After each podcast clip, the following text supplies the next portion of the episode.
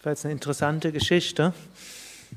Wir sind alle hier, weil wir in einer anderen friedvollen Welt nicht ausreichend friedvoll waren. So kommen wir hierher, um zu lernen, friedvoller hm, zu leben. Hm. Und nicht immer funktioniert es, dass man Menschen, dass man Menschen verbietet, sich zu streiten. Hm. Anscheinend klappt das nur dann, wenn man jetzt in der Geschichte, hm? diejenigen, die erstmal prüft, sind sie alle friedvoll genug. Und wenn nicht friedvoll genug ist, der, wo kommt der hin? Hm? Und hm? das sind gute Fragen. Wenn wir jetzt hier auf der Erde sind und es darum geht, wie können wir einen friedvollen Planeten schaffen, da werden wir davon ausgehen müssen, nicht alle sind friedvoll. Und wenn wir uns selbst anschauen, werden wir auch etwas feststellen, wir sind auch nicht immer friedvoll. Aber jeder hat in sich diesen friedvollen Aspekt. Auf eine gewisse Weise können wir sagen, wie ist, wie ist eigentlich der Ort, wo der Troll herkommt? Bitte? Yoga Lenk? Yoga Land. Okay, also Yoga Land.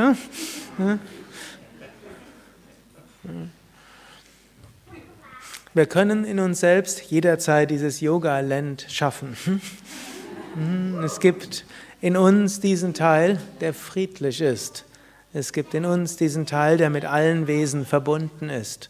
Es gibt in uns diesen Teil, der mit dem Höchsten verbunden ist. Hm? Wir sind dort in einem Teil, wo auch die Häuser essbar sind. Hm? Was soll das heißen? Viele Möglichkeiten, wie man das deuten kann. Also in diesem Yoga-Land, dort besteht letztlich alles aus, man kann sagen, aus Gedanken, aus Liebe, aus höheren Energien. Und auf dieser Ebene sind wir alle verbunden. Hm? So wie der Troll dann auch auf dieser Erde ist, hm? jetzt auf dieser Erde ist, uns hier zu helfen. So können wir auch sagen, so haben wir eine gewisse Mission auf dieser Welt, nämlich hm? zum einen erkennen, in dieser Welt haben wir friedvolle und weniger friedvolle Seiten. Und es gilt nicht nur mit denen auszukommen, die friedvoll sind, sondern wir müssen auch lernen, mit denen auszukommen, die nicht so friedvoll sind. Und wir können lernen, diese höhere Welt, die in uns ist und durch die wir inspiriert sind und die manchmal hinter uns ist hm, und manchmal vor uns, und wir können probieren, diese Welt durch uns durchwirken zu lassen. Und umgekehrt, wir können immer wieder uns zurückziehen zu dieser Welt. Und um durchlässiger zu werden zu diesem Yoga-Land ist die Praxis von Yoga das Ideale. Mit dem Yoga werden wir offener für das, was tief in uns drin ist, zu dieser höheren Wirklichkeit. Ein kleiner Nachteil ist, wenn wir Yoga üben, ist, wir werden auch offener für das, was in uns noch so weniger Schönes steckt, das berührt uns etwas äh, stärker.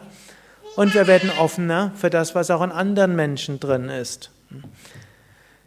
So hat alles seine zwei Seiten. Menschen, die höhere Ideale haben, Menschen, die Zugang finden wollen zu einer höheren Wirklichkeit, dafür natürlich feinfühliger werden wollen, die werden gleichzeitig auch feinfühliger für vieles andere. Dessen kann man sich bewusst sein. Wenn man sich dessen bewusst wird, dann ist das nicht nur eine, ein One-Way-Street, dass wir die, das ist vielleicht das, was den anderen bedrückt, spüren und dann oft genug auf uns selbst beziehen. Jemand anderes ist bedrückt, wir spüren das und sofort denken wir, der hat was gegen mich. War der gar nicht gegen einen, sondern ist nur bedrückt. Wenn wir das dagegen erkennen, ich erkenne deinen Schmerz, ich fühle deinen Schmerz, und ich schicke dir Licht und ich schicke dir Kraft und ich habe die Verbindung zu dieser höheren Wirklichkeit. Ich habe Verbindung zu diesem Licht. Ich habe auch Verbindung zu dir und ich leihe dir jetzt meine Verbindung. Und dann kann auch der Mensch, der jetzt gerade im Leiden ist, Heilung erfahren. Wir verbinden uns mit dem Menschen, wir spüren seinen Schmerz. Wir verbinden uns mit etwas Höherem, wir spüren die Verbindung dorthin. Wir machen uns zum Instrument, es fließt durch uns hindurch. Und dann bringen wir ein klein wenig diese Kraft in diese Welt. Harium Tatsat.